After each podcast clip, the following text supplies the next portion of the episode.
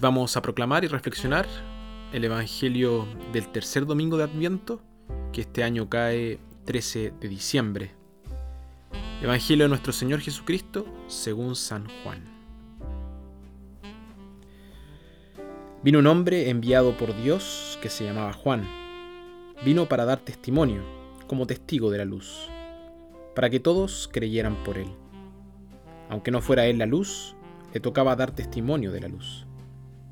Y este fue el testimonio de Juan, cuando los judíos enviaron sacerdotes y levitas desde Jerusalén para preguntarle, ¿quién eres tú?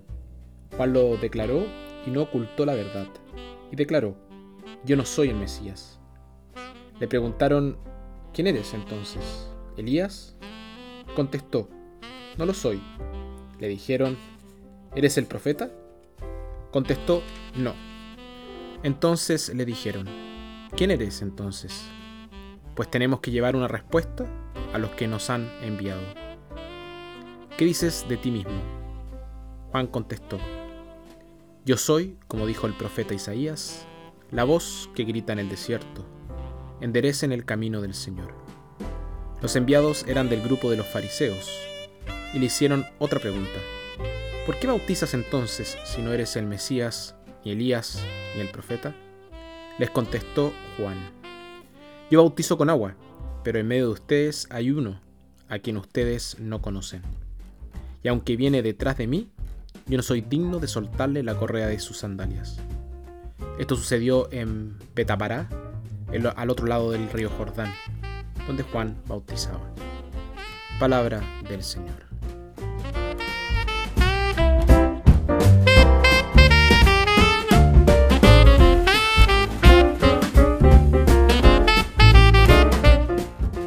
El Bautista tuvo un papel central que desempeñar en la venida del, Salvador.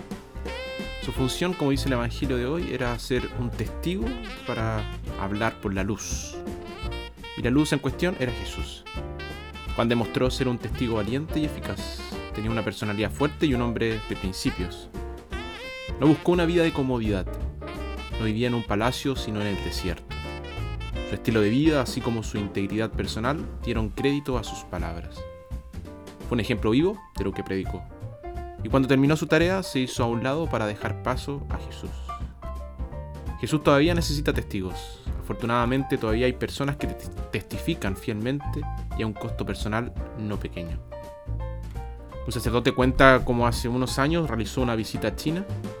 Mientras estaba allí conoció a una pareja de ancianos que eran doctores habían estudiado juntos en la facultad de medicina, se habían enamorado y casado. Ella era católica y él no. Quería convencerlo de que se uniera a la iglesia, pero él no deseaba ser bautizado. Y poco tiempo después tuvieron un hijo. Durante uno de los movimientos políticos de China, el esposo, junto con varios otros intelectuales, fue arrestado y enviado a un campo de trabajo. La separación fue muy difícil para la esposa, quien tuvo que trabajar muchas horas en el hospital durante el día y cuidar a su hijo por la noche. Además de su soledad, el gobierno la presionaba para que se divorciara de su marido y renunciara a su religión, a fin de obtener ventajas políticas. Pero ella se negó. Todas las noches, después de regresar a casa, ella y su hijo se arrodillaban para orar y pedirle a Dios fuerza para poder soportar las dificultades. A finales de la década de 1970 se enteró de que se permitiría a su marido y a otros intelectuales volver a casa. Cuando llegó ese día, ella y su hijo fueron a la estación de tren, donde eran los únicos miembros de la familia en el andén para recibir a los hombres. Incapaces de soportar la larga separación, todas las demás mujeres se habían divorciado y vuelto a casarse. Profundamente conmovido, su esposo recibió instrucción y luego se bautizó. Esa mujer dio testimonio de la luz tan verdaderamente como lo hizo Juan el Bautista. Y ahora es nuestro turno. Para muchas personas en el mundo de hoy Jesús se ha convertido en una figura muy oscura y distante. Las palabras del Evangelio de hoy son literalmente verdaderas. Hay uno entre ustedes a quien ustedes no conocen. Jesús todavía necesita testigos, personas que efectivamente lo puedan hacer presente a otras personas. No podemos ser testigos de la luz si vivimos en la oscuridad. Y queremos vivir en la luz.